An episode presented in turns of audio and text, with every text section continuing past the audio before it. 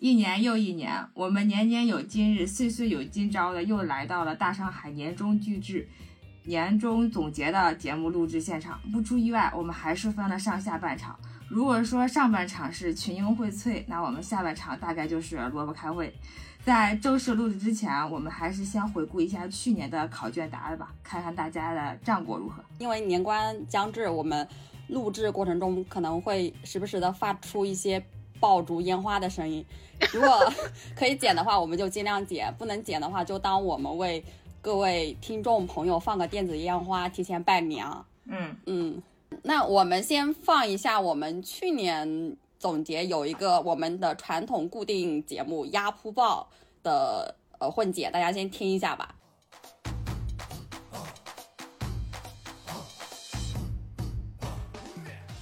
明年王一博的作品也还挺多的，除了春节档有他参演的《无名》之外，还有街舞主题的电影叫《热烈》，还有《长空之王》。不知道王一博能凭哪一部挣得口碑？就是超级商业片。我觉得《流浪地球二》是票房冠军，还有《满江红》。消失的他定一个什么国庆档什么的，应该也还行。你有没有压什么爆剧啊？台剧吧，模仿犯小狐妖，我感觉百分之百扑。我觉得那个《繁花》应该也会扑哎，我感觉胡歌现在已经扛不起收视率了。杨紫、张晚意那个《长相思》，感觉可能。也不太行，他有神仙，有杨紫，他肯定有爆相啊。综艺就是我比较期待芒果台的那个的《生生不息》宝岛街，还有乐队的夏天三。女性剧场不拉不拉不拉，私奔的外婆，稿主说他奶奶七十岁要离婚，要跟一个阿姨在一起。我感觉如果私奔的外婆拍第二部，就可以拍这个私奔的奶奶了。咱们毕导的，我有一个朋友啊，来自白玫瑰的投稿，他。明年最期待的片单是《灿烂灿烂》，在此警醒王俊凯，你演点青春校园剧吧，过了这个年纪你会后悔的。毕导，我们私信也发了，节目也喊话了，你到底什么时候来我们大上海做客呀？二三年的紫微星任米，男的选陈哲远，偷偷藏不住，这就是我压的必扑之作。我们配预测的爆的剧是《长相思》压《三体扑》，综艺他压的是女子推理社，电影他也是压的无名，老袁压的明。年的爆款电视剧叫《明龙少年》，他压的综艺是听说今年会重启《月下》，持续看好马东和米未。电影《流浪地球二》大概率是票房冠军。压的扑的电视剧叫《长相思》，雪姨的说了吗？大宋少年之二一定会扑的就是偷偷藏不住和开化少女漫，就这种类型。那我们来对自己评头论足一番。好的，那先从我开始。只对自己吗？也可以对他们吗？可以可以啊，当然可以，怎么不可以呢？对，对我们，我们是说咱们。我这个我发不了音，你帮我发一下。什么？我的爆模仿犯，这要代发是吧？对，我压的是这个爆，然后我觉得还蛮红的吧？蛮红的，他在台湾应该也挺红的。嗯，吴康仁跟柯佳燕演的。对，其实看的时候我觉得还是挺。一气呵成的，因为它是一次性放出的嘛，就没有追剧的那种啊。然后它因为又是在讲破案的那个，所以我觉得剧情还是非常紧凑的。然后吴康仁的表演也跟就是保持他一贯的水平。嗯，但是我觉得柯佳燕在里面没有很出彩。对，我觉得 这个角色也可以融掉。对对对，那这个我算是压中了吧？嗯，压中了吧？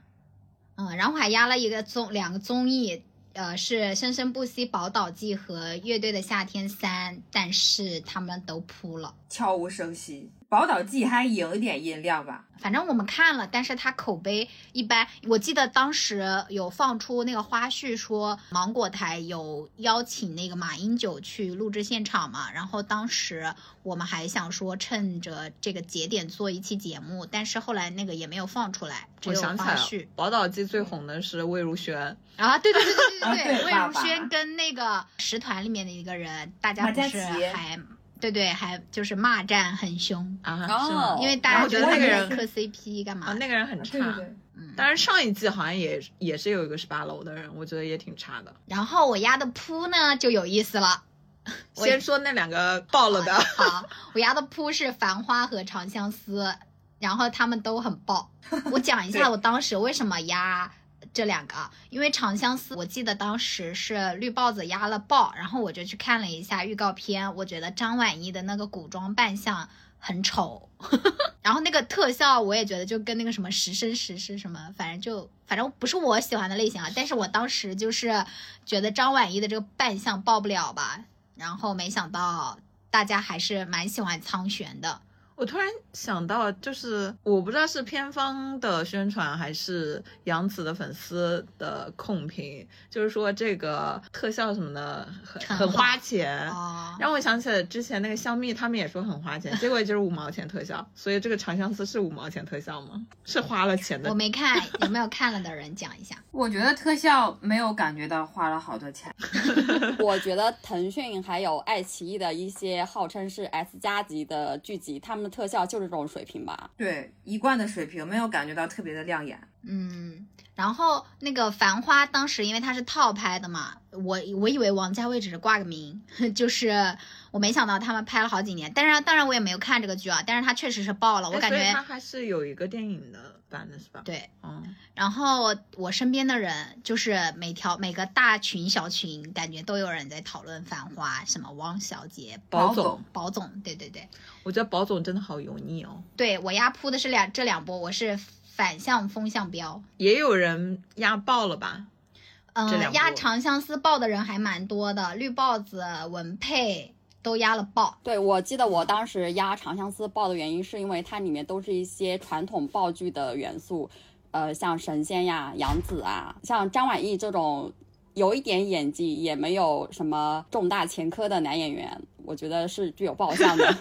嗯，然后我还压了一个扑的，但是他还没播，然后我晚一点会给为他翻盘，所以改票 对我要改票，就是狐妖小红娘，我我现在要压按下不表。对，先按下不表，待会儿再说。呃，文佩压了一个爆的综艺叫《女子推理社》，这个综艺我是一点水花都没听到，哎，啊，这个我听到了，他的口碑挺好的。啊、哦，是吗？经常上热搜。我记得里面是有那个戚薇，还有田曦薇，田曦薇，戚薇 和田曦薇，哦，是不是？哦，那我知道了。然后他们还是蛮关注一些，女性议题的，，对我经常看到。嗯，文佩还压了电影《无名》，他压的是爆还是扑啊？爆爆，嗯，然后他压的扑的剧集是《三体那他这个反了，无名和三体反了》，，对我觉得《三体》还是蛮有水花的。三体真的吗？很红，嗯，三体在我这里没有水花。超他当时好像是跟狂飙一起播的，哇，原来每个人都有每个人的信息茧房。都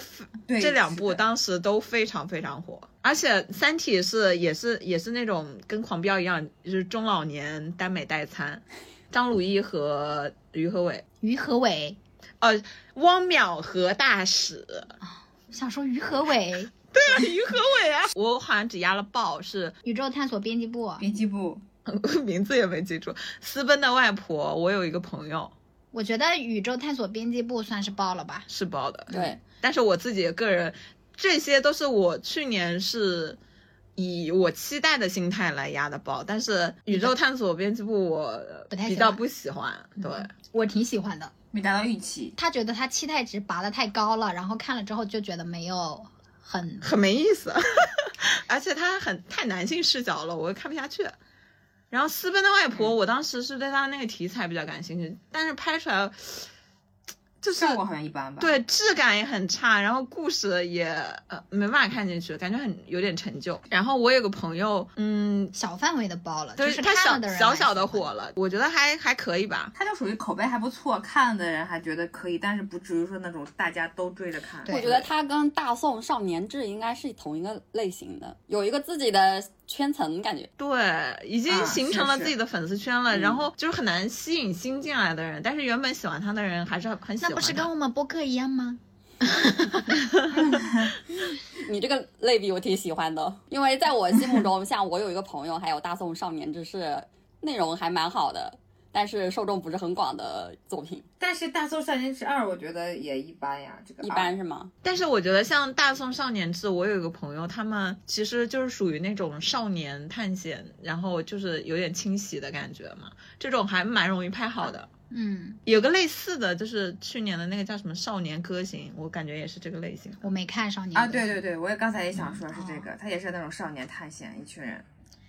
白玫瑰是压了我有一个朋友爆，白玫瑰还有一个压爆的是灿烂灿烂，我当时看到的时候。胡川想说他播了吗，然后回想了一下，是播了的，是那个王源跟任任敏拍的是吗？对，然后白玫瑰还压的紫微星是任敏，哦，任敏今年应该大翻车吧？就是可是讲我觉得他的，翻车的理由我有点奇怪，不是说他扮相不好吗？还有一个是他谈了一个哦，好吧，祝福他。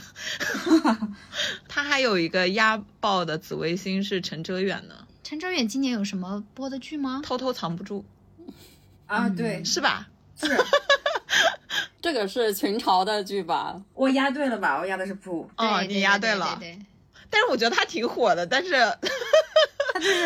怎么说呢？他是黑红也是红的话，那他确实挺火的。然后看一下，还有老袁，老袁压了一个明龙少年，嗯，没爆，我觉得我也觉得没爆。虽然上过几次热搜，但没爆，应该口碑还可以吧？好像。好像说烂尾了。哦，这样。嗯，那雪姨还有个压对的，《流浪地球二》。对，好，那就是去年的一些战况。嗯，感觉我们一半儿一半儿吧，有压轴的，也有压反的，但是总体来说还可以，不至于那么打脸。嗯，基本上都挺有姓名的，其实。嗯对，那我们就下一趴从回顾二零二二年的压铺报，然后进行到我们二零二三年的盘点吧。哎，要不要先讲一下我们这个前情提要啊？就是一开始我们准备了一份提纲，是半瞎准备的，那个提纲非常之精彩，但是呢，我们军备不来。我们答不出来你们的题目，苦思冥想，抓耳挠腮了一周，我们都没有军备。然后呢，昨天晚上我们说怎么搞呀？我们军备不来呀。这个时候呢，就出现了另一份阴阳提纲，就是 B 面。然后我们就打算通过每个人对二零二三和二零二四提出问题的方式来进行一些总结和盘点，以及对明年的展望。哎，等一下，我突然意识到一个问题，我们开头都没有自我介绍，哎，那我们现在自我介绍一下吧。好好好，本期参与录制的有秦五爷、甄嬛，雪姨，绿包子，接下来就是我们的正片内容了。首先是二零二三年吧，我们就想讨论一下说，因为因为哪些原因看国产剧或者是电影，看过之后是不是符合我们当时的预期？可以举几个具体的例子。就是从我看的国产剧来那个的啊，电影我没有盘点，我先讲电视剧吧。第一个是《古相思曲》，我当时因为它是在 B 站播的嘛，然后我打开 B 站的频率还蛮高的，我每次打开它都会给我推送，然后它营销到我的点是说，它从第一集看是男主角的视角，从最后一集看是女主角的视角，然后我当时就想。哇，好神奇的设定哦！我我被营销到的点就是它正反都能看，然后我看了之后，我觉得还是挺不错的，尤其是女主张雅琴，她演技也很不错，而且这个故事也挺吸引人的。它应该是 B 站出品的一个穿越题材的电视剧吧？对对，就是讲男主穿书穿到了女主所在的那个朝代，他们跨时空恋爱了。我觉得有点像那个电影叫《本杰明·巴顿一世》，它就是两个人的时间线是相反的。哦，对对对，而且我很喜欢的点是说，男主不是他是一个历史小说写历史小说的嘛，然后他对女主一开始的这个评价就觉得她是一个妖后，但是随着剧情的推进，你就知道为什么女主一步步要这样做，其实她是为了。整个，比如说人民啊，或者是什么的，有一点像我们经常说的，其实历史因为是男人书写的嘛，他总是会污名化一些女将军或者是女皇帝。这个戏就也有讲到这个部分，所以我觉得也还挺好的，就是他的制作、演技，还有他的核心的一些观念，我觉得都很不错，所以我觉得它是符合我的预期的。然后另外一部呢是《凡尘之下》，我当时也是在 B 站看到一个 UP 主，他就是推荐说这个剧很好，但是没有火。主演是白羽帆还有宁理，我觉得这个演员阵容也非常不错。然后看了一下那个 UP 主稍微解说的一点，我觉得也还很不错，我就去看了一下。它很短，应该是十六集还是十十。十二集，这是一个暗中暗这样一个故事，它的推进也非常的紧凑。我今天现场给半夏种草，就是讲它一方面，呃，它的质感，每个配角啊，对它每个配角的刻画都非常的饱满，就是没有人是无缘无故的坏，也没有人是无缘无故的呃好。呃，里面其中有一个主角就是那个陆植嘛，他的那个小演员演的非常好。啊，我觉得他演的很精彩。对，非常非常精彩。然后他是通过层层递进讲他是如何一步步变成了他。最后的那个样子，林丽在里面扮演的是一个那个时空的唐伯虎的那种感觉，就是很有才华，很那个，但是怀才不遇，因为一些政治斗争，然后怀才不遇。我还以为是李白呢 是唐伯虎，而且他的那个质感非常好，就是偏那种电影质感。听你介绍，我觉得这导演就是。就是很用心，他不是每个人物小传都写很多嘛？就是虽然不会拍出来，但是这个人物他只露出冰山一角，但他冰山下是有完整的东西，不是空心的。对，因为我没有被这部片子营销到，我感觉他是不是把经费都用在了导演上面，就没有花太多的经费去营销？应该是，我觉得。就是我一贯的观点，就是那个剧如果营销费用太多的话，它制作费用就不会太高，然后就会是个大烂片。对对对。啊，对我我还有觉得它的那个核心也蛮好的。其实我觉得它虽然是呃主线一直在破案嘛，就是很紧凑，但是我觉得它的内核是在反复权。我个人感觉啊，我第一下被你种草到就是你你说这它的内核是反复权，因为那个陆植他是一个仆人嘛，他和他的那个主人之间，我觉得。就是呃一个反复权的过程，因为他呃一个认爹和爹不让认这个故事的这个推进。好的，我也被种草了，我马上去看。好 好好，这个确实还挺好看的，嗯，对吧？然后第三部我看了的是那个《一念关山》，我是因为刘诗诗看的，但是这一部呢跟前两部不一样，就是不符合我的预期了。我就是觉得，虽然刘诗诗很美，但是这个剧。嗯，我们也录了专题节目嘛，我就不太展开了，反正就不太符合我的预期。嗯，然后我就举这三个例子吧，更多的就算了。好的，我来说一下我今年相对来说完整的看的，因为很多都没有看完，看了一个开头。首先就是《狂飙》，春节的时候特别无聊的时候看的，嗯，然后当时也非常上头，但是现在就觉得。我记得它是烂尾了吧？它那里面就是有到了最后是有一个人在读那个公务文的感觉的那个，是不是？我好像是看了三分之二，就是第二个阶段结束的时候，后面后面就是拉着快进看看完的，后面不太像，就没有没有太认真看后半段，但前半段当时是就非常上头。我就是被你们营销到的，因为当时你们就是就是你和绿豹子吧，你们俩在我们三个人的群里面就疯狂聊这个剧，然后我就插不上话。我当时觉得，哦，我被世界抛弃了。另外一部看的《爱情而已》其实是被大上海那部讨论营销到的啊，因为大家就就是一直在夸，一直在夸，然后我又对这两个演员主演是比较好感度比较高的，然后就去看了，就觉得其实我一直觉得东亚。拍爱情剧都很烂，不管是韩剧还是日剧，我我每次看那种爱情剧，我就觉得很尴尬。那国产剧就不要说了。但是这部我觉得就是，我觉得可能是吴磊他本身少年感比较强吧，就是反而没有让我觉得很尴尬，有些部分还觉得挺甜的，而且他他。它虽然是一个偶像剧，但是它那个职场的部分，我觉得相对来说是比较有细节的，不是不是那种很套路化的，所以还是比较符合预期的。对，我觉得这部剧周雨彤她本身所具备的那种打工人的气质，也是为这个剧加分的。不是说吗？周雨彤身上有股班味儿。然后说到吴磊，我今天跟半夏说，我说吴磊最好的作品是他的骑行 vlog 啊，是啥？和。骑行 vlog 就是去什么西藏骑行、新疆骑行，去雪地里骑马，去雪山露营。感觉他好有生活，对，自由啊！他都不用上班嘛？啊，不是说他都不用拍戏嘛？而且我觉得吴磊每次参加那些什么，呃，奢侈品活动啊、品牌活动结束之后的那个样子，好帅哦。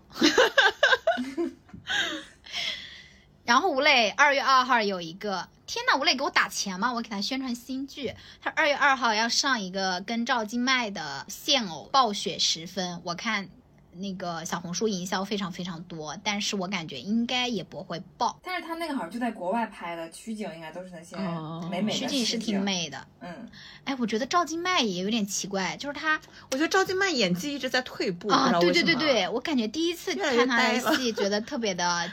惊艳，就觉得这个女生前途无量不错，但是感觉看了一些预告，我感觉我反正没有被甜到。但是我感觉吴磊是一个还蛮有，就是在他们那一辈儿里还是蛮有性张力的哎，但是我没有 get 到。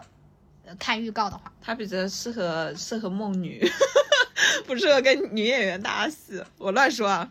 然后另外一个我看的就是我有一个朋友是因为喜欢导演毕导看的，嗯，原来我们看的那个叫《我一起同过窗》，我觉得在这部剧里面能看到很多之前那些作品的影子，那些友谊啊、感情线啊都很类似，还是还是很有趣、很有新意的。比较符合预期吧，但是《一起同过窗》是前些年看的，它就会有一些呃笑点啊、搞笑的那种东西。以前就看那种男人味的搞笑，觉得没什么，但是现在看这种有些男人味的搞笑，就是有点不适感了。所以我觉得导演还是可以进步一点，就是就是虽然还是挺喜欢这个剧的，但是对这个导演有点祛魅了。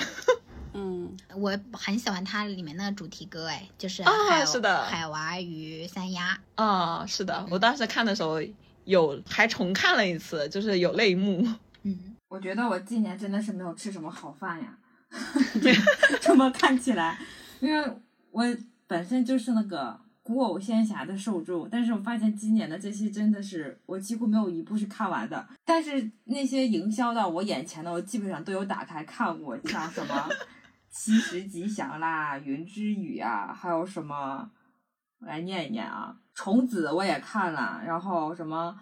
呃，长相思我也看了，长风渡我也看了。嗯，长月烬明呢？长月烬明我也看了一点点，但是没有看下去。还有几个都不咋知名的，什么花琉璃一吻我也打开过。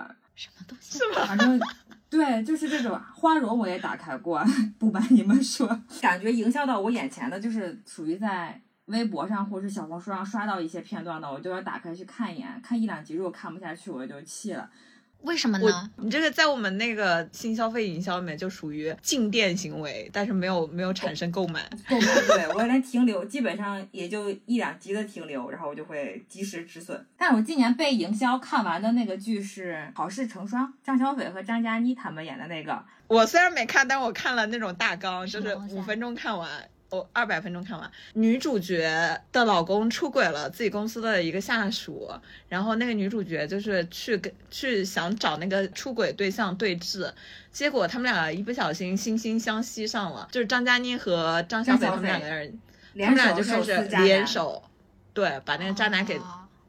就是这个剧的最大卖点是他们俩 CP 很好磕，对我也是被这个吸引到的，就是在抖音上刷到，首先是剧情很爽然后，手撕渣男这种，然后再一个就是他们两个特别好磕，就是原 原配跟小三之间的友情。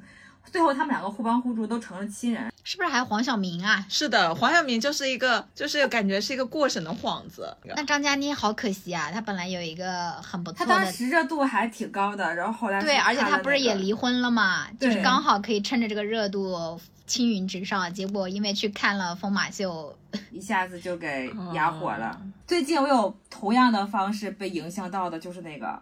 如果奔跑是我的人生，我天天在抖音上刷到这个片段，我感感觉都要去看一下这个剧了。也是双女主吗？我知道是钟楚曦，是钟楚曦。她好像本来是一个舞蹈家，后来摔断了腿，然后她的老公就嫌弃她，也是也搞了一个小三儿。然后她好像还有一个她的舞伴还是啥，就是帮助她扶持她，然后她俩人一块儿去重新走出来。反正就是抖音上那些片段，就让人觉得。可爽！然后里面还有杨超越。最近这个是这个女孩好像是被迫要跟谁结婚，最后她妈妈代替她上了婚车。还有就是白玫瑰安利的《莲花楼》，那个我也看完了，觉得确实还可以。它也是根据小说改的。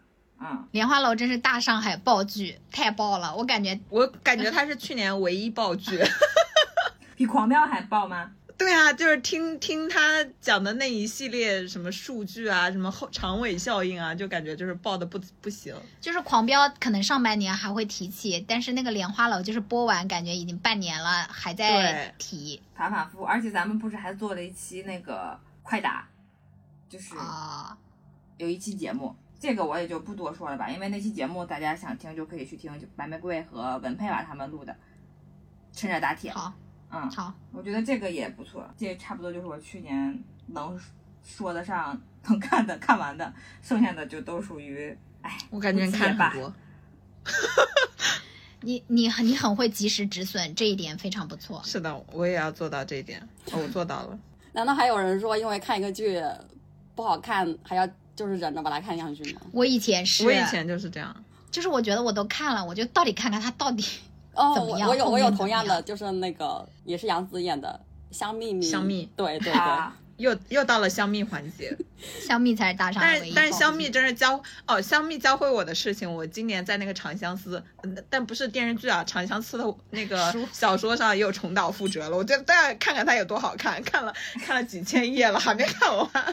那个小说可长，嗯，真的太长了。小说我看了，《废寝忘食》看完了。嗯，那个小说我觉得挺好看的。那绿帽子嘞？你二零二三年？有啥？呃，刚刚你们说《莲花楼》是二零二三年唯一爆剧，我心目中不是哎，我的心目中唯一承认的二零二三年度爆剧是《狂飙》。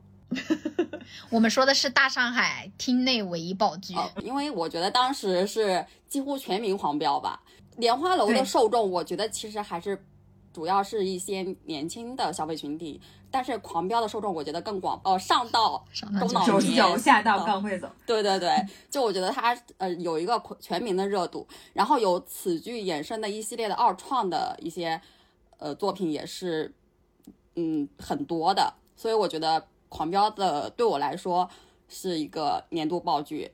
然后它对我的后劲大到什么程度呢？就是我因为看了狂飙之后，随后又去看了士兵突击。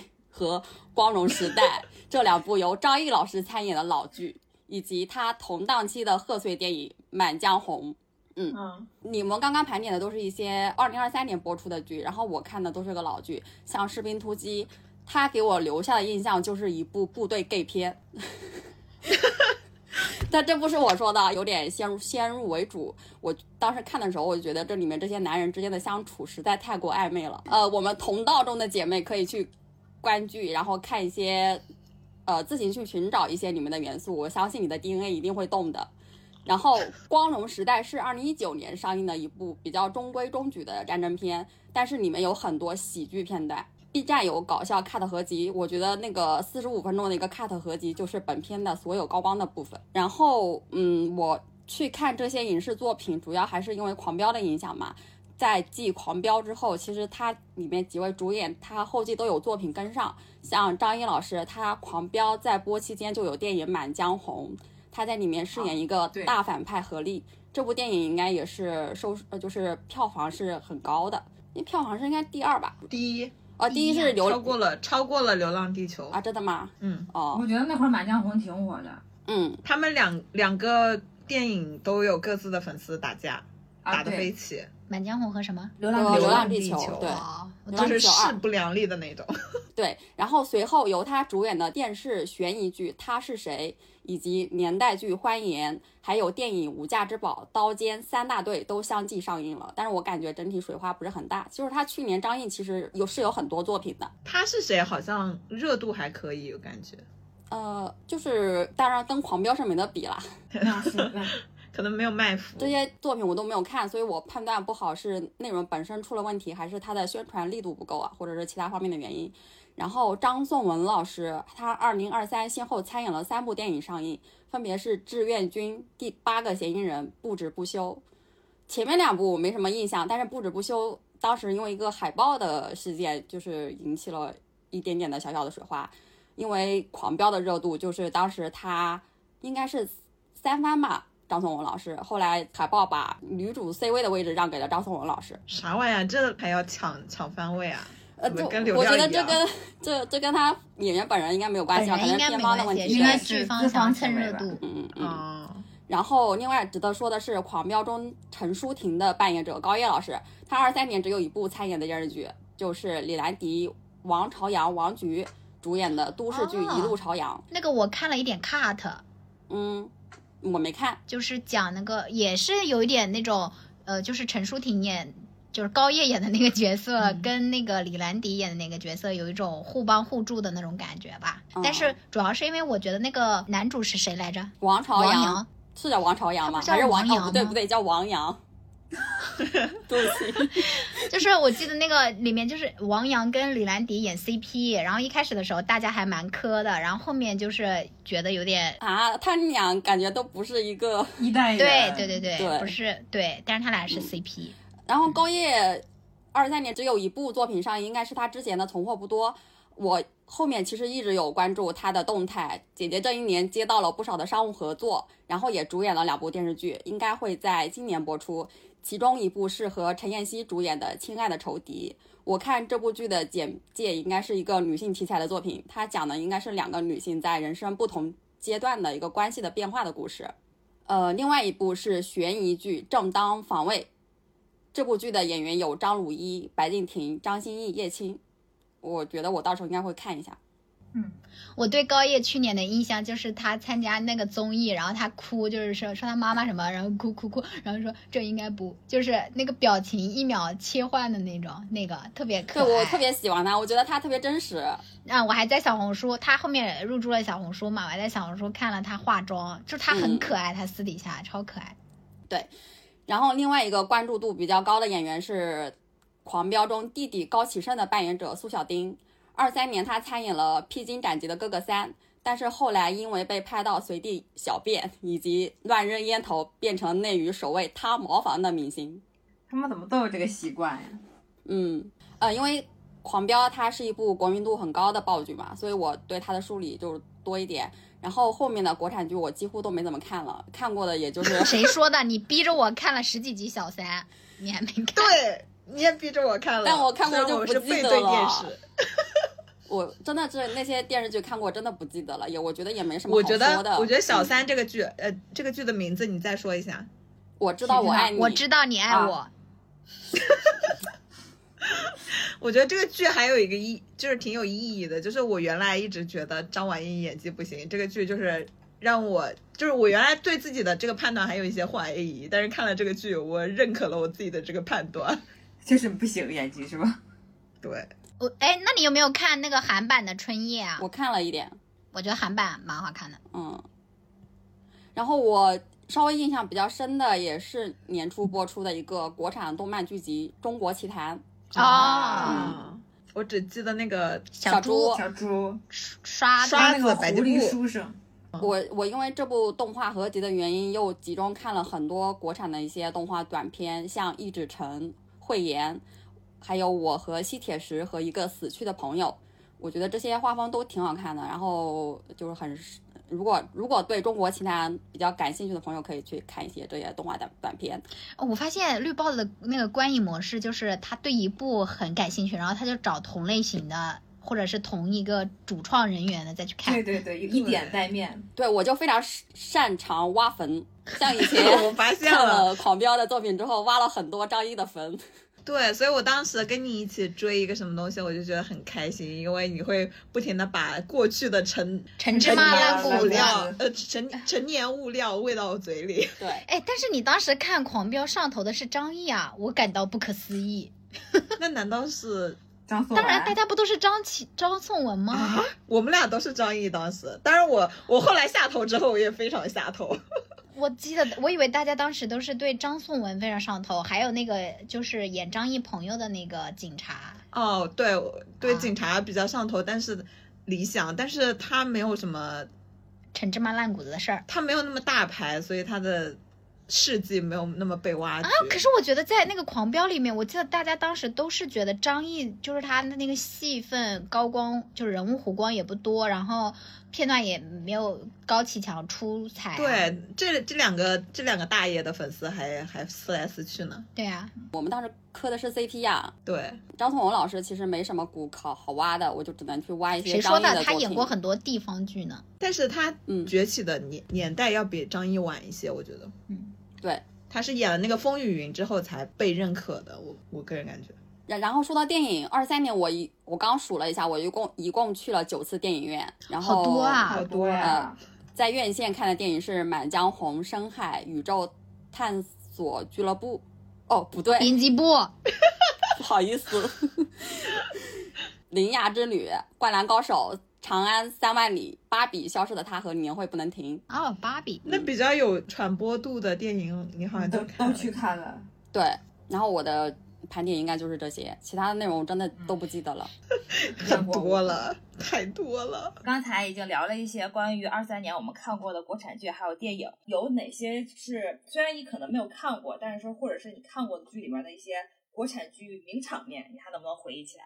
能能能，我回忆可多了，我现在就来说。你说，一个是陈淑婷拿着那个领带围那个高启强那一幕，勒他啊勒他，那不是高光时刻嘛？然后还有一个就是大家磕生磕死的那个安心拿着警戒线逼退高启强的那个。哦。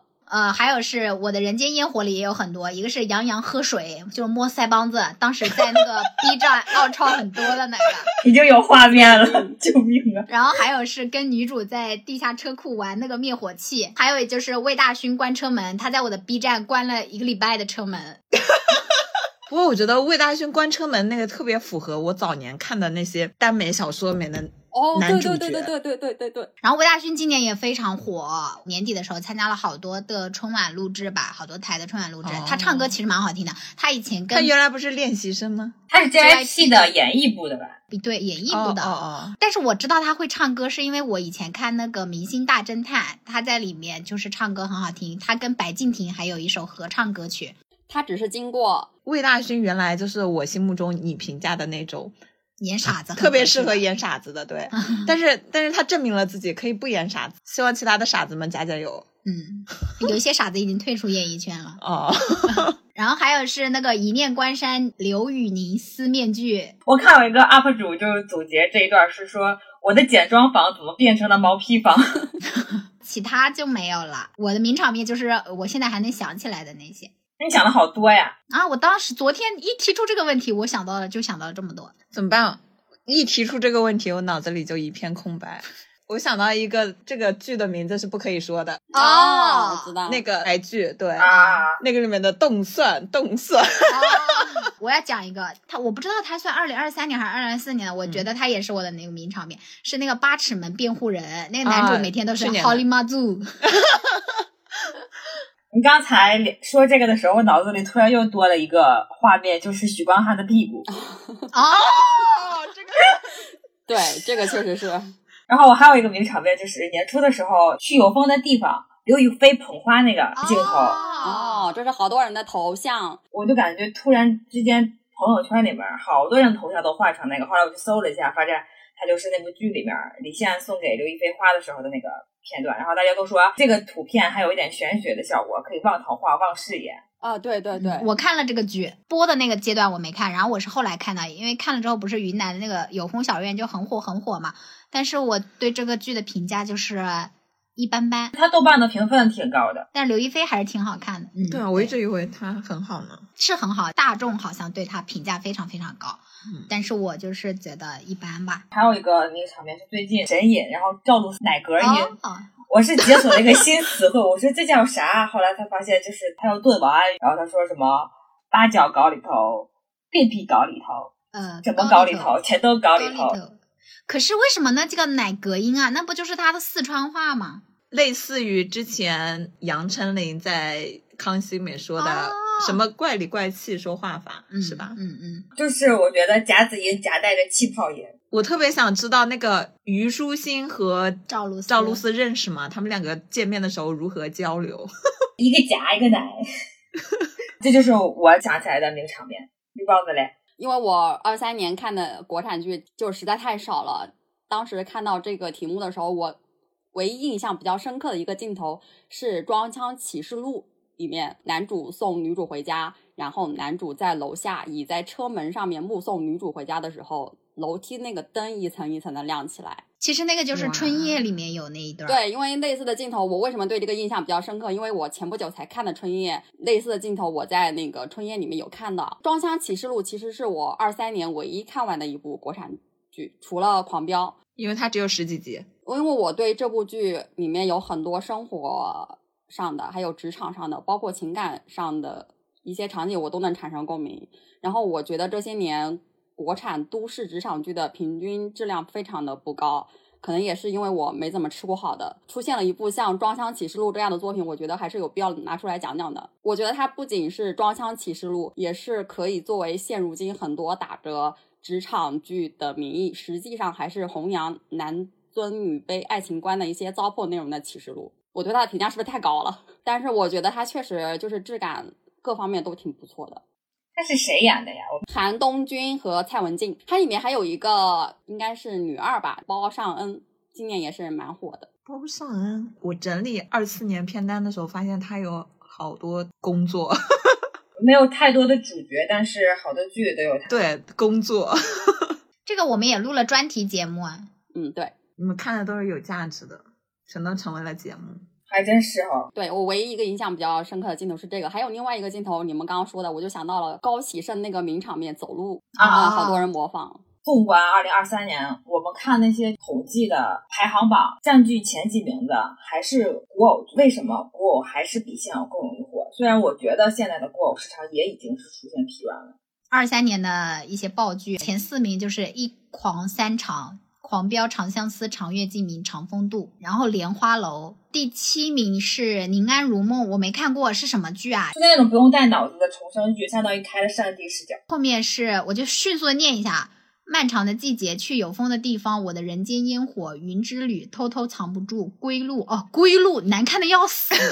归路是那个谁吗？井柏然和谭井柏然和谭松韵，我看了，我看了，太可怕了。他们俩在那个雪地里面亲来亲去，哎呀，好看。然后接下来是一念关山，三体以爱为营，爱情而已，装腔启示录，不完美受害者，好事成双。然后我们来看一下这里面的古偶啊，七部，二十部里面占了七部。然后现偶的话是一部、两部、三部、四部、五部，略少一点吧。但是整体来说，前五名里面都是古偶多，感觉古偶的营销体量更大。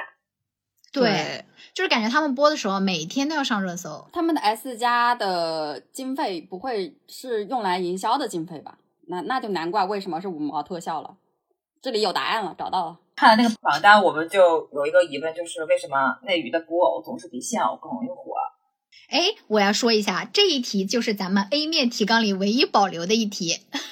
为什么呢？因为我军备了这一题，我必须要它保留。那你来说说，你展开说一下。古偶看起来更容易火，或者是说它生命力更强，可能有一种可能是因为现偶太拉胯了。古偶容易出爆款的原因，我总结了一下，第一个是。我们现在市场上百分之九十以上的古偶都是改编自大 IP 的，群众基础好，对吧？刚刚讲的一些，那都是晋江的的功劳啊。对，但是现偶里面其实也有蛮多改编自大 IP 嘛，比如说我们刚刚说的墨宝、非宝啊什么的。但是为什么古装更容易爆呢？因为我觉得古装它是因为它的世界观到人设都是很大，就是比如说什么，就是十里八荒、三生三世的那种感觉的，所以它可以。打仗可以杀人，可以干嘛干嘛，但是现代剧它的那个戏剧冲突会比较少。对，所以，呃，在这种情况下呢，就是有第三个原因了，古偶的人设更容易出彩，因为它可以有反派。通过那种超现实的设定嘛，去增加他人物的弧光。虽然我没看这两部剧啊，但是我看别人说，像那个《长月烬明》里面罗云熙演的那个角色，就是一个反派吧，就是他黑化了嘛。好像现在国偶很流行什么黑莲花之类的设定。对，但是我们在现偶剧或者是说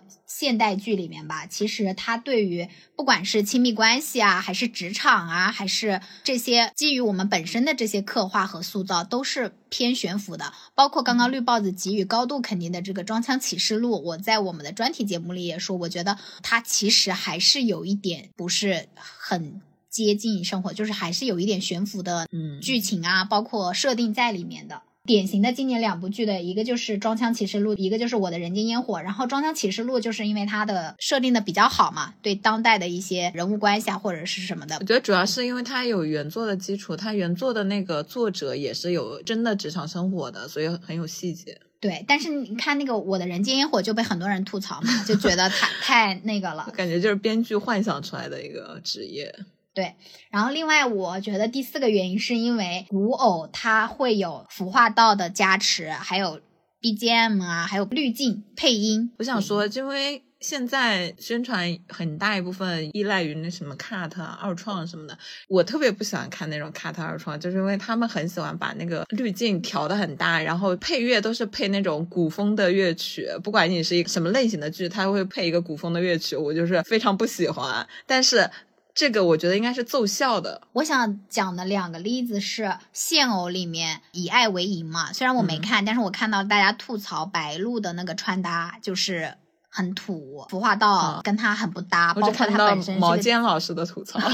但是你看那些古偶，我就经常看到，就是粉丝营销或者是偏方营销，就是讲他们那个妆造怎么怎么怎么牛。包括还没播的那个小狐妖嘛，其实他现在流传出来的一些杀青花絮啊，或者是预告啊，也都还是服化道和 BGM 和滤镜的加持比较高的，就是看起来至少你觉得哇。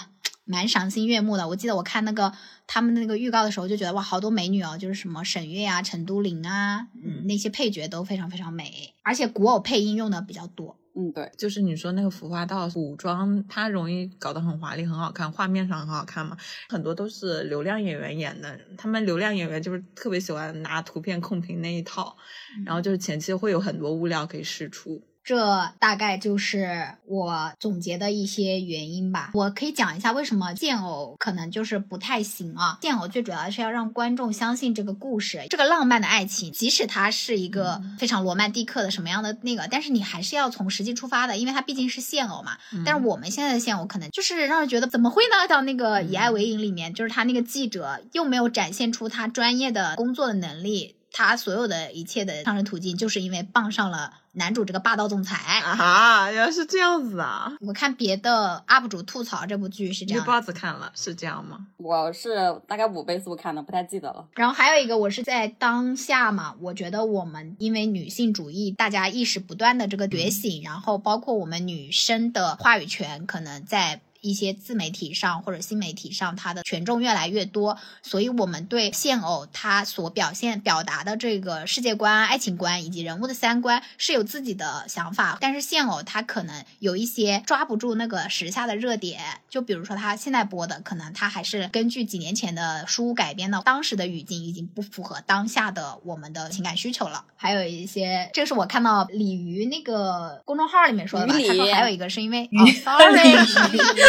Sorry, sorry。然后就说古偶跟现偶还有一个对比，是因为比如说像罗云熙啊，他演古装剧，可能他的粉丝会夸他什么绝美啊，然后非常仙气飘飘啊，但是他演现代剧，可能因为他的身高体重就撑不起来。那个角色哦，一些演员他的现代的装扮是没有古装好看的。可是我觉得在说任嘉伦吗？对对，我也想到任嘉伦。但是我觉得像是罗云熙还有王鹤棣，我没有觉得他们古，虽然他们大爆的都是古装啊，但我没觉得他们古装有多好看。我觉得他们古装好像就是像以前那些什么甄嬛一样，就是靠妆造黑化一下，眼线拉很高，表示这个造型或者说演技非常有魅力。对我们这些人是不奏效的，但是对他们的粉。应该是很奏效。他可以通过什么画黑嘴唇、画眼影，然后来表现他人物个性嘛？那你在现偶里面你怎么搞呢？嗯，可以开豪车。好的，这就是我总结的一些原因。对我听下来的感觉就是，可能因为古偶它的创作空间比现代偶像剧的创作空间要更大。现代偶像剧的话，主要还是要跟现实生活产生连接的，但是古装偶像剧就不是很需要。就现偶特别容易一眼假。但是我看了一下二四年的一些古偶的预告片啊，我觉得他们的设定也没有说很厉害。因为都是那个什么三生三世十里桃花，就是那种仙侠啊，反正就是谈恋爱嘛，两个神仙，要么就是一个神仙一个凡人，然后一个妖一个魔，一个一个仙一个什么的。我觉得我现在说起仙侠，我就会有一种很鄙视的态度。但是早年看那个什么《仙剑奇侠传》的时候，也会觉得很特别，就是很惊艳。我记得以前不知道看哪个 UP 主分析过，现在的这种仙侠都是主角都是那种人上人仙上仙，但是原来的那些主角。乐团都是一些平凡的人，他们要去对抗强权。那我就而现在的这些人，他们自己就是强权了。我就不得不说一下毛尖老师的名台词了。嗯，他说：“影视剧就是全中国最封建的地方，它是按地位、财产来分配颜值，按颜值来分配道德和未来的。我们为什么？”对于今年的这个盘点非常的抓耳挠腮嘛，就是因为比如说像甄嬛和绿帽子他们看的非常少。然后今天晚上我跟半夏吃饭的时候，我就讲了我今年看了像是《凡尘之下》呀、《古相思曲》啊，然后他就说啊怎么办？我感觉国产剧还是挺好的，但是 我没有吃到，对我没吃到好的，以至于我就是对他产生了那种抵触心理、抗拒心理，对就是以为他都不行了。对就是那些剧反而占用了公共资源。对对，我觉得线下一开始发明出来是为了方便搞那种师生恋题材的，但是后来就是很多地位特别高的什么大魔头啊、大仙尊啊这些人来谈恋爱，我就觉得像《甄嬛传》里面有一个逻辑，就是那种嫡庶有尊卑有别的，我觉得这个其实也是一样的，就是印证了刚刚毛尖老师说的那个。所以我觉得这两年的古偶和仙侠越来越不好看了，就是大家越来越工业化了，就根本没有什么推陈出新，就是一样的模板换一波人来演。五爷这一块总结的已经挺全了。说来说去，我觉得不只是古偶、现偶还是仙侠，总体来说，好像我们最近看国产剧的频次越来越低了。就是什么让我们开始越来越少的看国产剧了？最主要的一个原因是国产剧太长了。啊、我也是这个原因。就是经常一打开三十八集或者四十二集，嗯这个已经是不是他们出台一个政策，就是说电视剧不能超过四十集，就是一个控水行为。但是像《长相思》这种剧，它拍了七十多集，拆成上下部来播。还有一个我不看的原因，我觉得就是国产剧叙事有一些真的很陈旧。录上一期那个主题《女孩与车》的时候，我就讲到嘛，人家一九九几年拍的《末路狂花》都是已经是这个叙述高度了，但是我们的国产剧里面。真的裹了好多小脑，我就觉得一个是剧情注水太严重，一个是思想太陈旧。对我的话也是跟你一样，首先就是觉得那些剧集太多了，二十集已经是我的临界点了。去年看的那些剧，我基本上也是看了二十多集。之后就没有看了，即使我觉得这个剧还不错，我看它集数太多也会无法继续下去。还有一个就是我前面讲的营销的问题，很多很多的这种营销推到我面前之后，我就会形成一种刻板印象，就是说国产剧都不行。对，但是我跟你聊过之后，发现，哎，其实国产剧也是很多精品剧的，就是被他们覆盖掉了，还有被我那刻板印象给覆盖掉了。其实我也很想知道，说有没有一些其实还不错的国产剧，但是就是因为他们的营销可能没有那么那个，然后就被我们 miss 掉了。我觉得我不爱看国产剧的理由跟你们有一点像，又不太一样的，就是我受不了现在的更新频率。要不就一天放一集，这也就算了，好歹能跟着看。但是经常是更两天断几天。哦，如果他一口气放出个第八集，我会把八集都看了。然后可能说连着再更几天，我可能看到十几、二十集，完了之后他就开始断更，一断更我基本上这个剧就弃了。我当时看到一个说法，因为演员他比如说拍一个戏啊，可能短则三四个月，长则一年、十个月、八个月太太那种了。反正就是他们拍的很长，或者嗯是说，尤其是像那种 S 加的或者是大制作的嘛，他就希望播的时候是一个持续的，因为这样的话可以尽嗯量保持这个演员和剧宣传期或者是那个热度就会。久一点儿，但是我觉得他们就是现在太过自信了，因为像比如说我看《一念关山》的时候啊，就是他刚开始，比如说我一下看十几集，其实虽然说它也没有很好看，但是因为它是连着的嘛，然后稍微看一下也还是能看得进去。但比如说它突然又断更了，然后后面可能又一下就更一集了，它本来就不是什么好东西，你还想用它来吊人家胃口，就很难啊。对，就是它的吸引力不足以支撑它这个断更。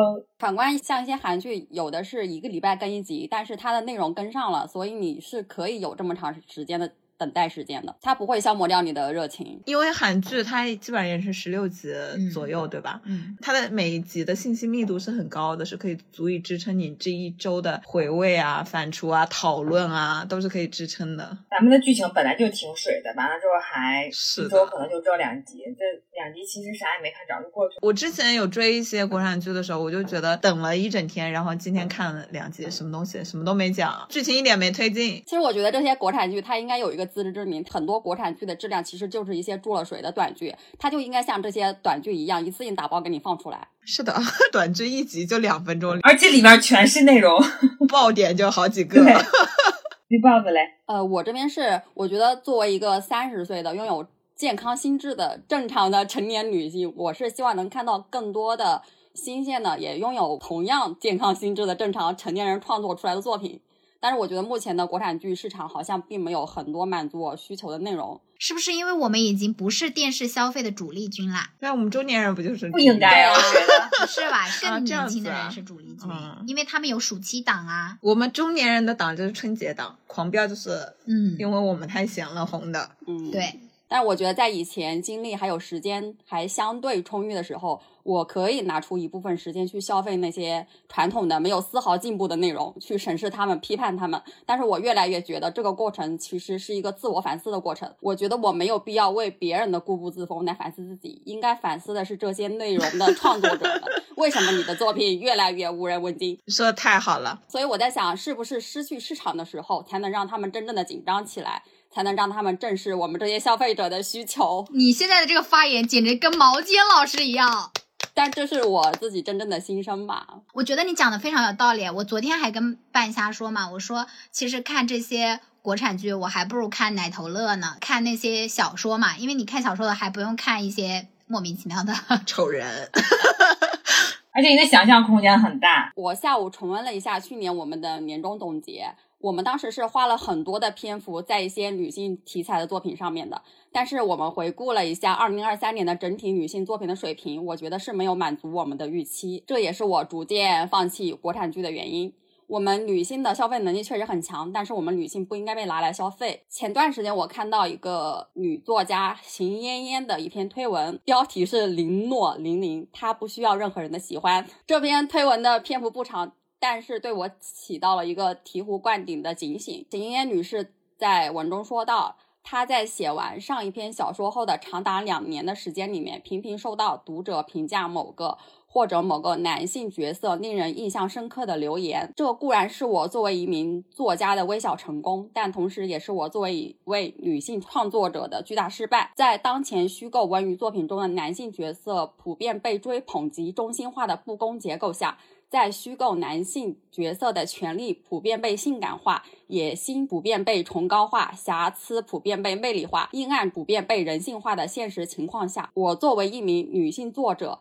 不因为此现状继续添柴加火，而因为女性角色在文娱作品中的权利、野心、瑕疵、阴暗，能够有朝一日和男性角色分庭抗礼的结构性目标而进行创作。作为消费文娱作品的受众之一，我询问身为女性的自己，希望能看到什么样的女性角色？能够让我们感到现实中的女性的多样化面貌没有被创作者选择性的无视。作为创作文娱作品的作者之一，我挑战身为女性的自己，应该如何书写、塑造女性角色，才能真实的反映现实生活中本就已经存在着的多种多样的女性面貌。我当时看我就觉得写的特别好，特别像我之前看的三月甘蔗老师的托福的那个习文，我就看他那篇文章托福的，他就是说你把男性角色，不管你塑造他好或者坏，你把那些人性的部分赋予了他之后，男人就愈发有血有肉；你不去关注女性，那女性就愈发白骨铮铮。对。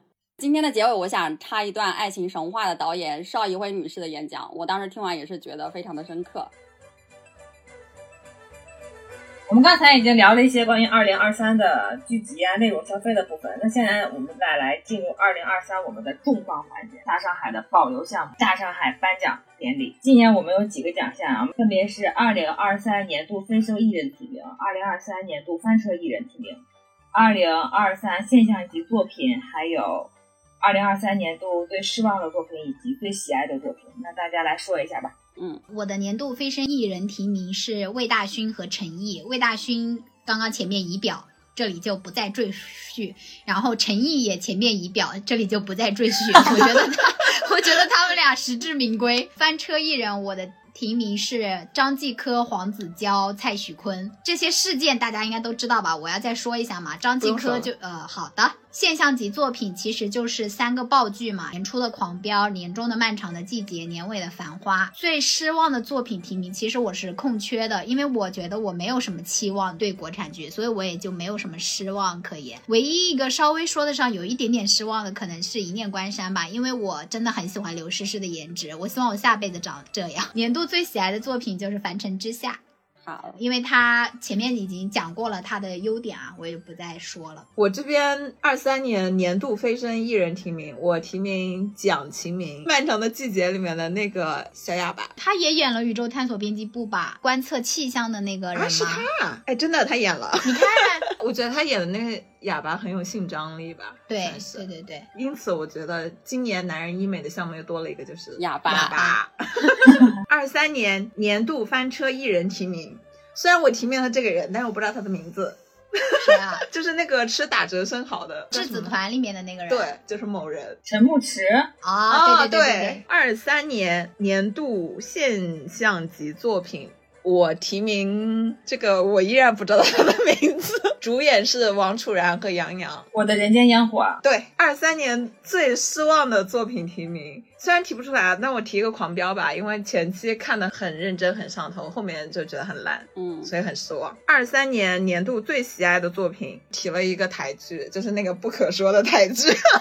今天讨论的所有剧集，其实是以内娱为主的。就是台剧我们没有盘点到，其实台剧里面有一些我是个人觉得还是挺不错的，像那个八尺门辩护人，我觉得挺好的，他对族群啊、人性啊，包括那些探讨，呃，我会在初一十五里面展开讲讲。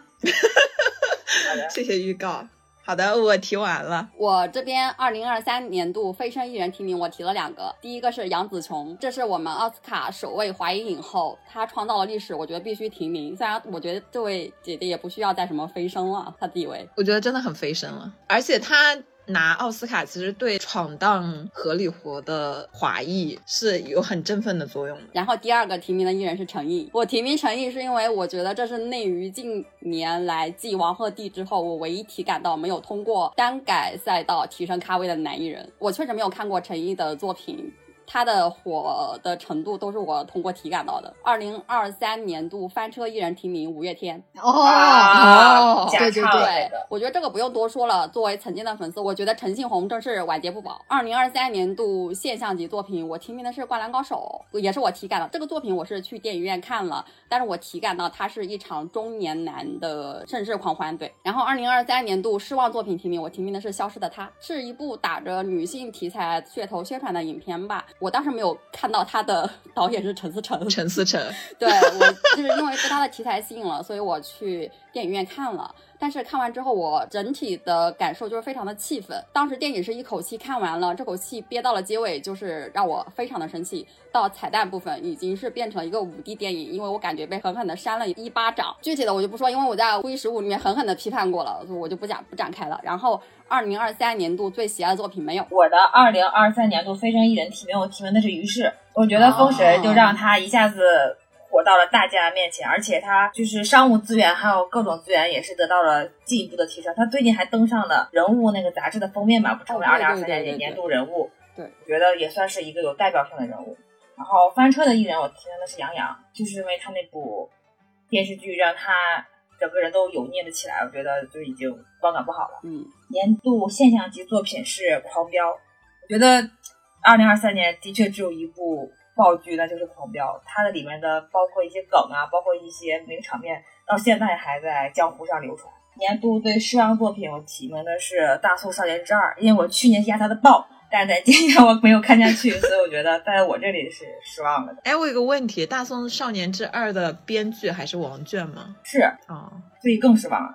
确实是。那他还有《庆余年二》哎，怎么办？庆余年我不太期待。我二零二三年最喜爱的作品是最近的那个综艺《花儿与少年五》啊，他们这北斗七星的氛围超级好。下面我来念一下其他三位未到场主播的提名。首先是白玫瑰的，他提名的二零二三年度飞升艺人是王星越，他的理由是虽然没有看过他的剧，但是他小孩哥的名号已经营销到他了。他提名的二零二三年度翻车艺人是杨洋。说这奖非他莫属，谁也别跟他抢。不知道他能不能向黄晓明学习去游。二零二三年度的现象级作品是《莲花楼》。白玫瑰说他二零二三年度的 pick，球球还没有看过《莲花楼》的，快点去补补了。最失望的作品是《弃权》，他跟五爷是一样的。他说他因为没有什么特别期待的，所以就不存在有失望。最喜爱的作品就是《莲花楼》。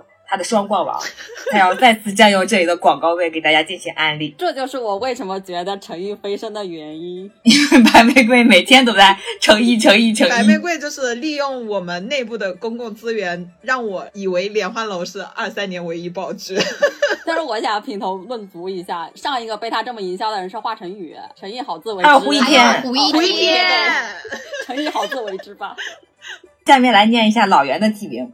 老袁二零二三年度飞升艺人提名的是卢昱晓，从无到有的典型，之前完全内娱无姓名，云之羽之后迅速提升，接下来马上要进组五福临门。虽然于正搞七搞八，但是内娱的声量确实 up up 了。年度的翻车艺人提名是蔡徐坤，爱豆恋爱现在不杀头，但是一夜情让女孩堕胎真的可以说是无期徒刑了，再也没有人去关心坤坤的音乐了，大家甚至不知道他去年年底的时候还出了个新歌。确实不知道。嗯，二零二三年年度的现象级作品是《狂飙》，剧集里面每个人都飞升了，这是最好的结局。他最失望的作品就是《长相思》，一己之力让老袁对古偶张晚意、杨紫的好感度骤降。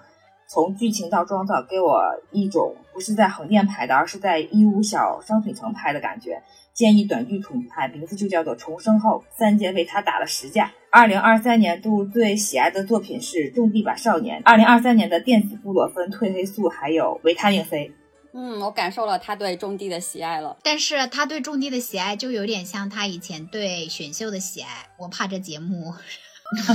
因为我接触到了一些种地的受众的人，我觉得他们对这个节目的寄望很多，所以我觉得这个节目我们还是盼着他点好吧。我也觉得他的还是很有意义的。我没盼着他不好，我其实 没有。我觉得选秀的内核就是不太行。其实我看了种地吧，也是蛮认可他的，但是因为我看了嘛，然后那个小红书就每天给我推送，我就看到他们的粉丝，因为他不是有十个人嘛，他们的粉丝就开始在掐头花，我就觉得很烦。我觉得他本质还是跟选秀一样啊啊，那那看来是的，我不了解。最后我来念一下文佩的提名，他二零二三年度飞升艺人提名的是魏大勋。他说提名魏大勋应该没有人有异议吧？虽然已经出道十五年，他之前很长时间他的名字一直是作为白敬亭、杨幂、秦岚的 CP 出现，大家给他的标签也一直都是搞笑男姐弟恋，直到今年。先是凭借孟宴臣、艳压杨洋配角上桌，再就是靠着一首《我会等》把央视跨年晚会送出圈，这业务能力，这流量热度，妥妥的飞升啊！魏大勋的确在我的抖音唱了一个星期的《我会等》，他怎么在我的 B 站关了一个礼拜门，在你的抖音唱了一个礼拜歌？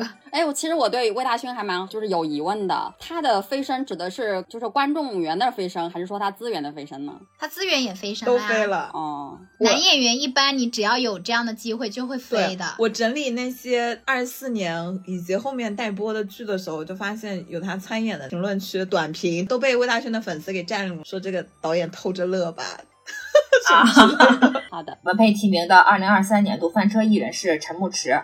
他说：“一个本来应该因为封神走上星途的潜力股，却上演了一场被曝找富婆、被曝已结婚、被曝已离婚、承认已离婚、被曝有关系亲密的好兄弟、亲密好兄弟下场锤的情感连续剧，贡献了男嫂子、吃生蚝、出租文学等一堆网络热梗，真是又离谱又精彩。谢谢陈牧师，至少这个吃瓜群众吃的还是挺开心的。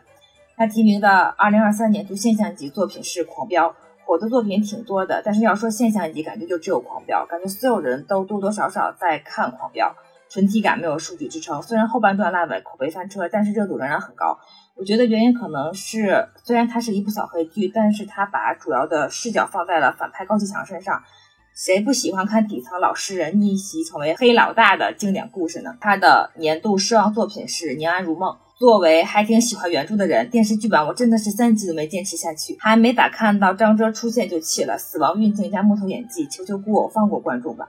他最喜欢的作品是《莲花楼》，不愧是他们母女哈。感谢《莲花楼》，让我认识了我们内娱吐血天花板程一老师，他真的好适合这样的美强惨角色，吐血的时候脆弱感绝了。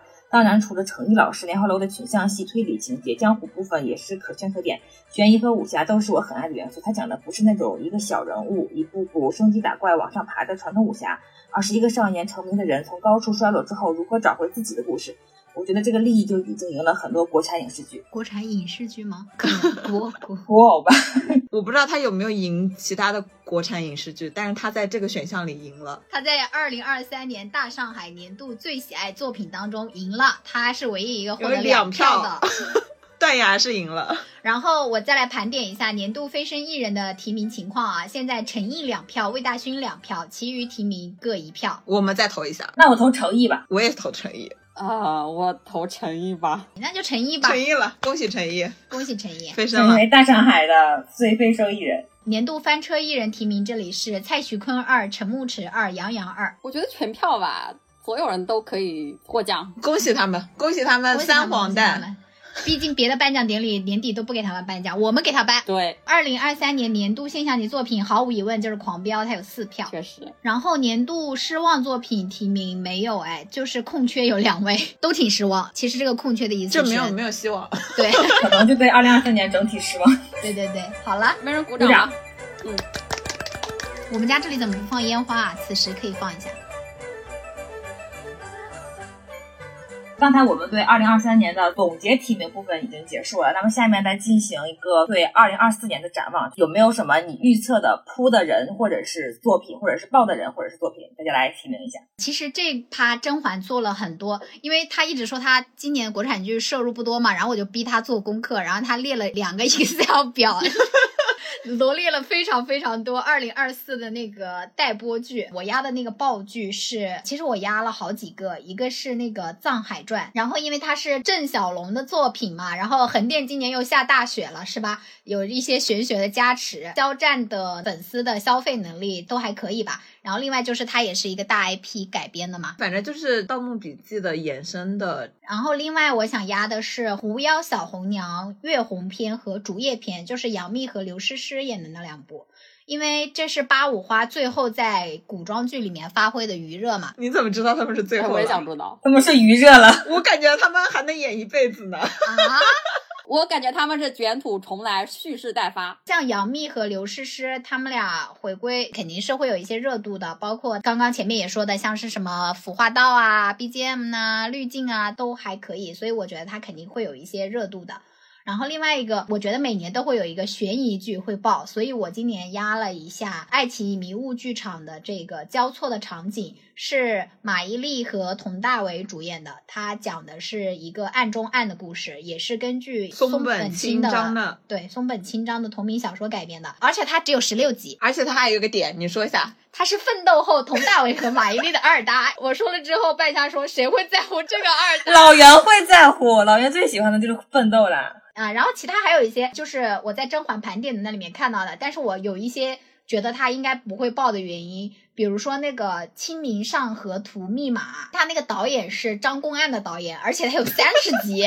虽然他的那个主演里面有张颂文、白百合、周一围什么的，但是我觉得。因为有张公案在前，且有三十集，我可能就是对他没有那么的那个。这是我家的二零二四爆剧。出剧的话，我压的是赵丽颖、林更新的《与凤行》，因为我今天听了一个解说，把我笑死了。他就说赵丽颖演的角色是一个仙界的女将军嘛，然后她非常非常厉害，但是却躲不过那个政治联姻，就是催婚嘛，她就被贬到凡间，变成了一只拔了毛的鸡，从凤凰变成拔了毛的鸡是吗？对，然后林更新演的角色就是把他什么带回家了。对，然后我就问他是什么鸡，白斩鸡。UP 主问他，他说男主是为了去救他，还是真的是去为了买一只鸡呢？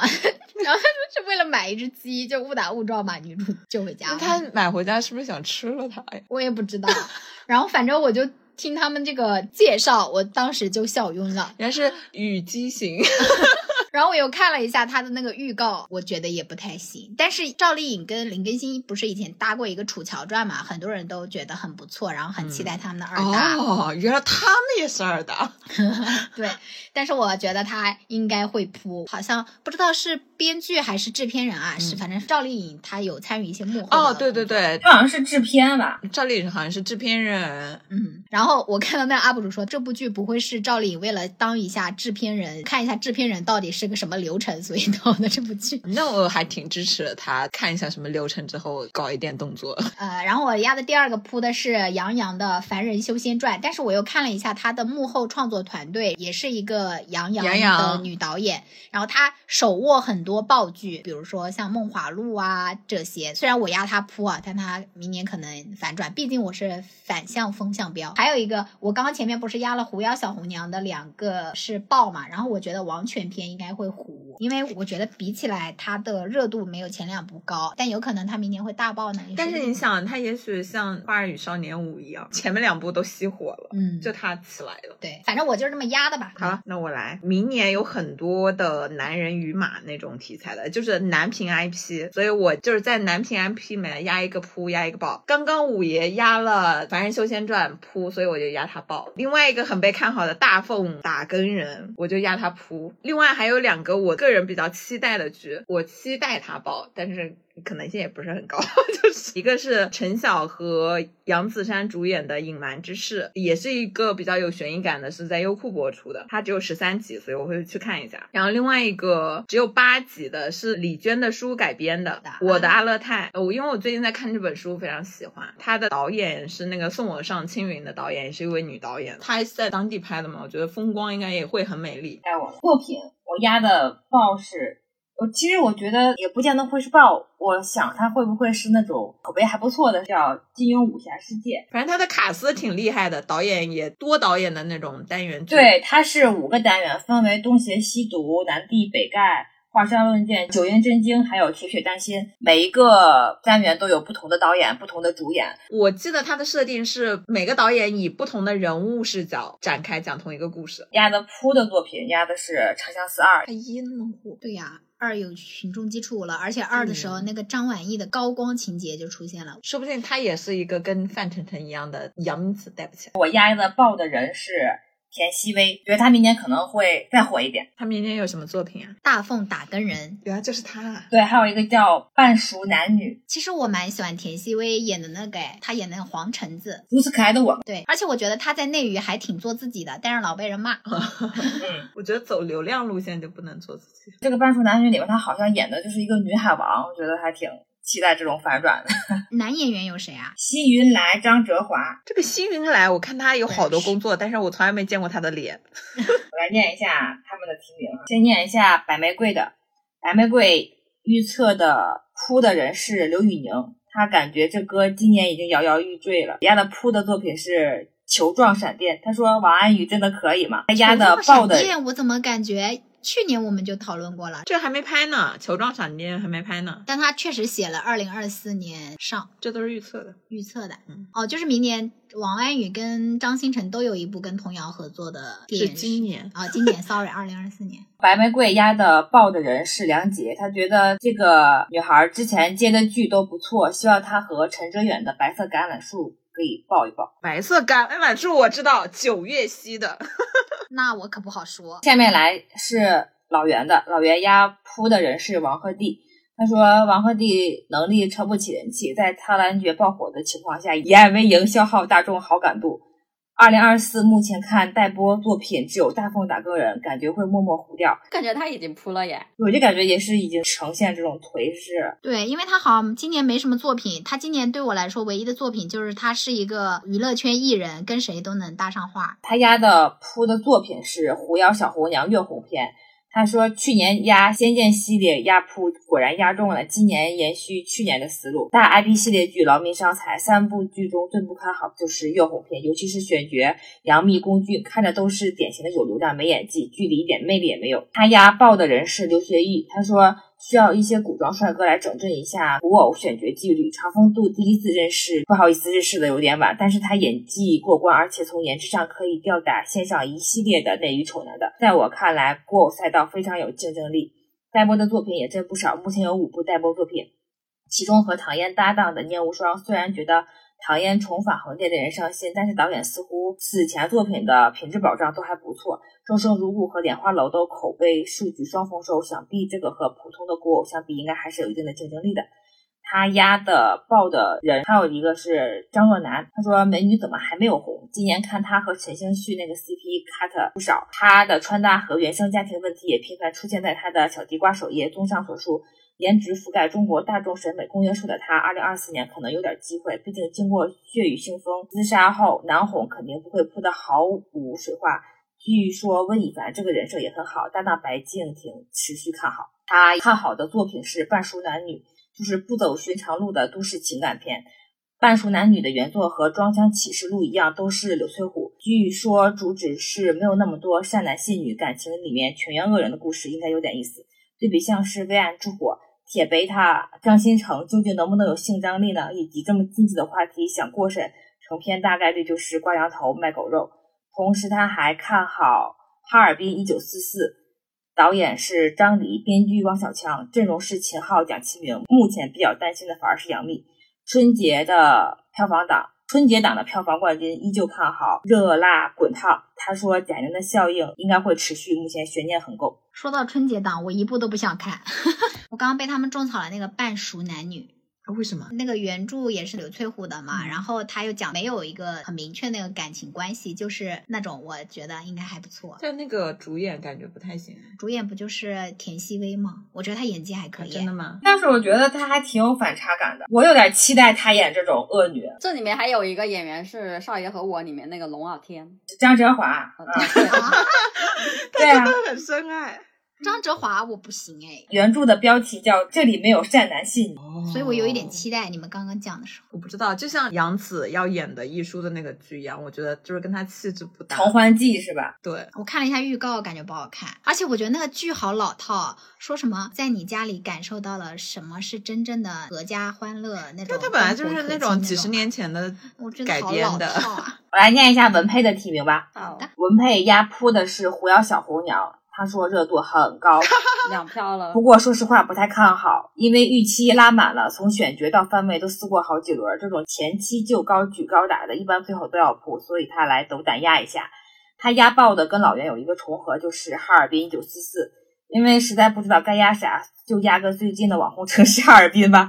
在东北拍民国剧的氛围感已经拉满了，再加上秦昊、杨幂、蒋奇明三位主角，剧播的时候热度应该是有的，口碑好不好另说。去年八五花里，唐嫣和刘诗诗都有了新的代表作，二零二四年应该能轮到杨幂。哎，我觉得二零二四年还是八五花对打哎，他们有什么《念无双》《与凤行》《狐妖小红娘》各种啥的。对，八五花回归了，每个人都有。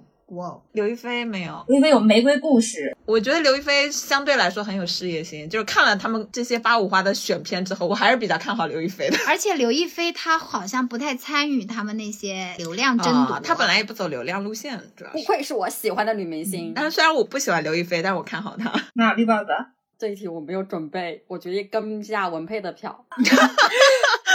他压的那个哈尔滨一九四四，我应该会看一下。然后还有一个白敬亭有一部剧叫《南来北往》，对这个剧没人提吗？郑晓龙拍的。每个白敬亭的粉丝都说白敬亭演了之后要飞升了，网上的声量很大。我压一下他扑吧，既然他声量很大的话。啊，其他的我就不知道了。我不压了，我觉得压这个铺报压不准，我不压了。压不准才是常态。要不我们明年取消这个铺报环节？明年干脆整个盘点都取消吧，要不然。好的，我同意，复议。不过我刚刚觉得，就是我们如果这种提问的方式其实还行。我们去年就是十问啊，娱乐圈十问。这种问，我觉得像在盘点我们的初一十五。你又不放弃了，好吧？不是，因为我觉得如果是这 样问你的初一十五的话，相当于对我们的初一十五做了一个总结，我觉得还行。哎，可以。而且你看一下，我是不是让。你意识到了国产剧也没那么是的，明年让你好好的给我推荐 精品的国产剧。明年不做娱乐圈盘点，只做我们自己的内容消费总结。好的，那我们今年的年终盘点就录到这里啦。其实我觉得我们今年又经历了一次盘点二零二二年的焦虑和痛苦。对我觉得我的感受就是像一个没有上过学的差生被通知参加期末考试。然后正在收听的各位听友就是我们的感觉老师，我的感觉不一样哎，我去年确实挺抓耳挠腮的，但是我今年觉得哦，国产剧让我重燃了希望，就因为跟我吃了一顿饭，对国产剧燃起了希望。这是苏打给你的希望。其实我一开始对第一份提纲，因为我们盘点的非常大非常全嘛，我当时的感受就是，我觉得就像绿豹子刚刚在节目里讲的那些，我觉得就是他们都没有用心的对待我们，我却还要花一个礼拜的时间去整理他们的这些内容。我会觉得。我就不想整理，我每天都打开那个提纲文档，我又把它关掉。但是我们昨天晚上及时调整了这个提纲之后，我就觉得还好，因为我内心会把它当成是对我们自己的内容消费的一些总结和盘点。就是我们以后不应该花很多时间在梳理，就是说内娱又发了什么东西或者怎么样，我们只管我们吃到的东西就好了。好的，希望明年能吃点好的，希望大家都吃点好的。对，希望明年多一点好饭。希望大家过年吃好喝好，过年好，春节快乐。啊，对，春节快乐。本期录制应到七人，实到四人，主播秦五爷，主播环环，主播雪姨，主播绿帽子，祝大家天天开心。好的，拜拜拜。今天的结尾，我想插一段《爱情神话》的导演邵艺辉女士的演讲，我当时听完也是觉得非常的深刻。嗯，大家好，很荣幸，也很开心能来到宋老师的新书发布会，而且其实我也非常紧张，因为我也很久没有站在这么多中年男人的旁边，但是。不过我也觉得很温暖，因为我发现今天在座的有很多女生、女大学生，所以我刚才都有一点疑问：这个是不是石油大学强迫学生们 来参加的活动，还是说大家真的很想来看这些中年男人？所以，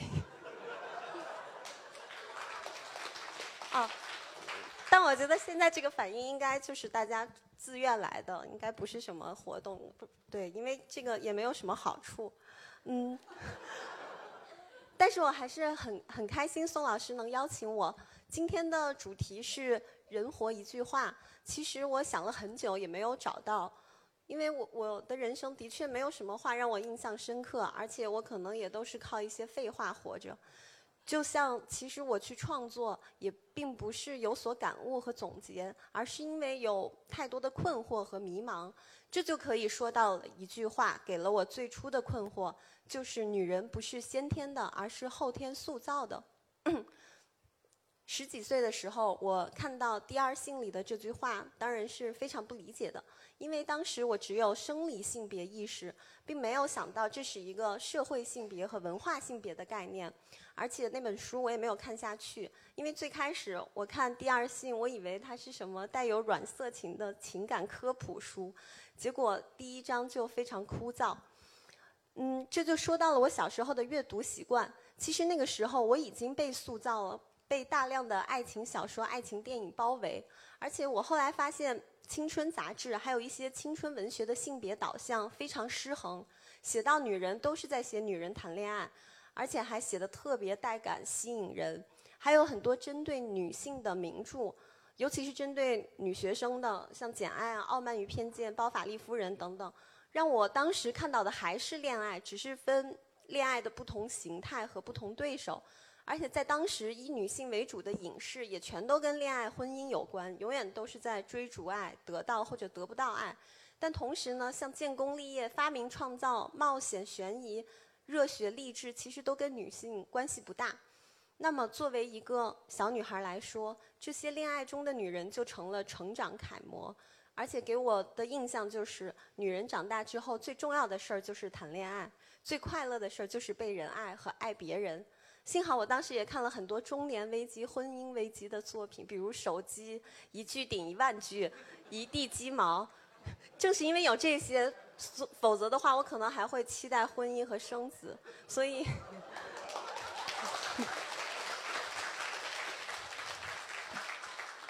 对，所以特别感谢刘震云老师，让我很早就破灭了婚姻的幻想，这个真的很重要。嗯，张爱玲说过，他们那一代人总是先看见海的图片，再看见海；先读到爱情小说，后知道爱。对于生活的体会，往往是第二轮的。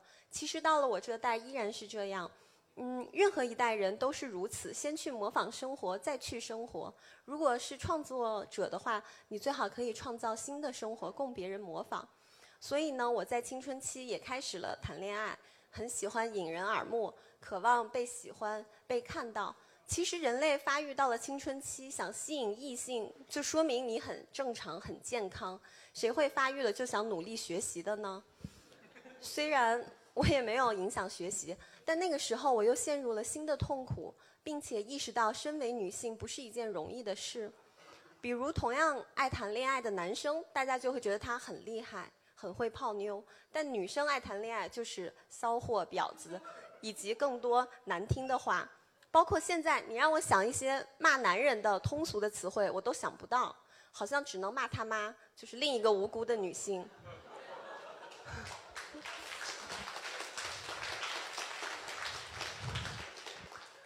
嗯，所以那个时候我其实就在想，这招是谁想出来的呢？就是在我们的现实环境和文化环境里面，从小就鼓励女人向往爱情、向往向往婚姻，渲染女性成为欲望对象。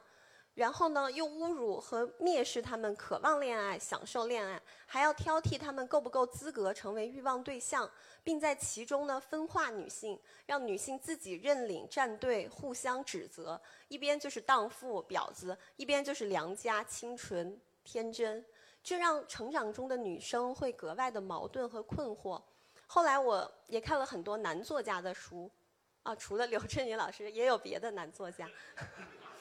中国的就不说了，包括像弗洛伊德、尼格尔、黑、尼采、黑格尔、三岛由纪夫等等，这都是我当时很喜欢的作家。但我发现他们对女性的蔑视之严重和赤裸，这会让我，就是一方面把自己当成一个男性，和他们一起去鄙视女人，认为女人就是像他们说的那样，没有什么逻辑，也很矫情，也很琐碎。然后同时能看到的女作家相比又实在太少，同时就会觉得女作家果然很小气，就是写一些家长里短，写爱情。但其实后来想想，女性能受教育、能写作已经是很晚的事情，而且还有大量的家务和育儿让女性无法从事艺术工作。另一方面，我也发现不是女作家和女导演太少，而是被收入正点的太少。就像我不知道。一七八九年人权宣言的时候是不包括女人的，当然也不包括黑人。电影界更是如此。大家都知道，一八九五年是诞生了第一部电影《工厂大门》，但其实一年之后，一八九六年也诞生了第一个女导演，叫爱丽丝·盖伊·布拉切。其实我也没有怎么看过他的片子，但我后来了解了一下，他的第一个电影是《卷心菜仙子》，就是讲一个少女把刚出生的小孩从卷心菜的花丛中抱出来。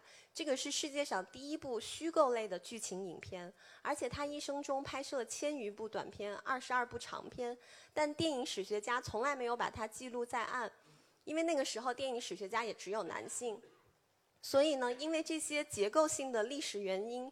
优秀的女性不是没有，而是不被看见，使得我们不仅缺少女性的榜样，缺少对女性可能性的想象，也缺少了更丰富的女性独特的不同于男性命运的叙事。我们更多的只有男性榜样。不过我发现很少有男生会将一个女性作为他的榜样或者偶像，最多就是会作为自己的理想型。而我原来喜欢的也都是男导演。嗯，在那些大师当时的年代，必然很难有平等的性别观。他们的先锋性没有触及到性别意识，他们拓宽了电影艺术的边界，却一再把女性的命运收窄。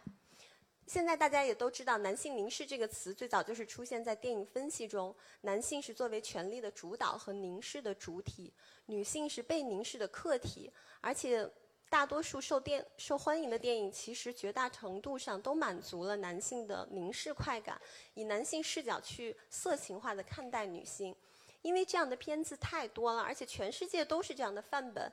你看久了之后，它就会成为你的观看方式、思维模式，还有审美取向。同时呢，这也会造成一系列的迷思。比如说，我经常就会。就会在反省我自己的审美和男性凝视下的审美有什么不同，我可不可以自觉地区分开？而且那不被男凝的美和性感应该是怎样的？包括物化男性就可以反客为主吗？消费男性就代表我们女性力量的崛起吗？嗯，还有用男人的方式去做事、去待人接物就可以摆脱我们第二性的属性吗？事实上，现在的影视依旧如此。要不就是男人的故事，女人是附庸，是妈妈和女儿。为了展示男人的不容易、男人的绊脚石，还有男人的善良和男人还有人性；要不然就是女人已经忍无可忍，要杀人、要复仇，以及女人在谈恋爱。而且可悲的是，我也加入了这个创造。在我最初写小说的时候，就是在写都市情感。嗯，写剧本、拍电影的时候，还是包括爱情神话，当然了。所以有一天，我突然就在反省：我是天生缺爱吗？还是我被塑造成了这样？而且我不知道，如果我从小到大生长在一个非常性别平等的环境里，没有太多的声音告诉我女生应该怎么样，那我会是怎么样？比如说，我可能会不会也喜欢踢球啊？喜欢理科，喜欢冒险，喜欢科学、科幻，然后喜欢像男人一样召集一大帮人来做活动？因为这些事儿我也是绝对不会干的，而且我可能会更早选择做一个导演，因为在我三十岁拍电影之前，虽然没有人打压我，但是我自己就会打压自己。嗯，比如说在考电影学院的时候，我不加思索的就认为自己应该做编剧，因为我声音小，性格很软弱，也没有什么气场，同时我很害怕跟人冲突，所以我就觉得实在不适合做导演。当然，这个适不适合是因为跟男性导演相比的，因为我没有看到更多女导演的模板，同时呢，一直以来的环境氛围让我默认女人作为男性的辅佐才是最好的搭配。对，所以我当时有跟汪老师写剧本，而且我我其实还记得，我我当时因为我也不太会写电视剧，那个时候刚刚大学毕业，然后当时有一个活是写一个历史题材，对，所以我也觉得我是被塑造成了才对历史不是特别感兴趣，除了《上元灯彩节》这本书啊，这个我还是很喜欢的。但是我记得当时跟汪老师写一个历史的电视剧的时候，我写完第一集发给他。然后过了很长时间，他都没有回应我。过了几天都没有，然后又过了几天，他就跟我说，他看完我的剧本就脑淤血了，当场，当场血压升高，然后就住院了，住了，住了一个星期。就是因为我的确也不太会写，尤其是电视剧，因为在我的脑海里，我想的可能是。像那个一步之遥那种，一上来就是要那种大场面、很恢宏的，所以我用那种方式去写电视剧。就是汪老师现在身体已经好了，他已经坐在这儿了。嗯，对，就是说到了，也嗯，之前很多年我的确都是在做编剧，然后呢也去辅佐一些男性导演，但是我就是发现，就是做导演上其实男性并没有什么特别的优势，而且。也的确经常会给我很添堵，比如乱改剧本，而且我就是得不到尊重。同时呢，你被没有才华的人不尊重，你就会更加的生气。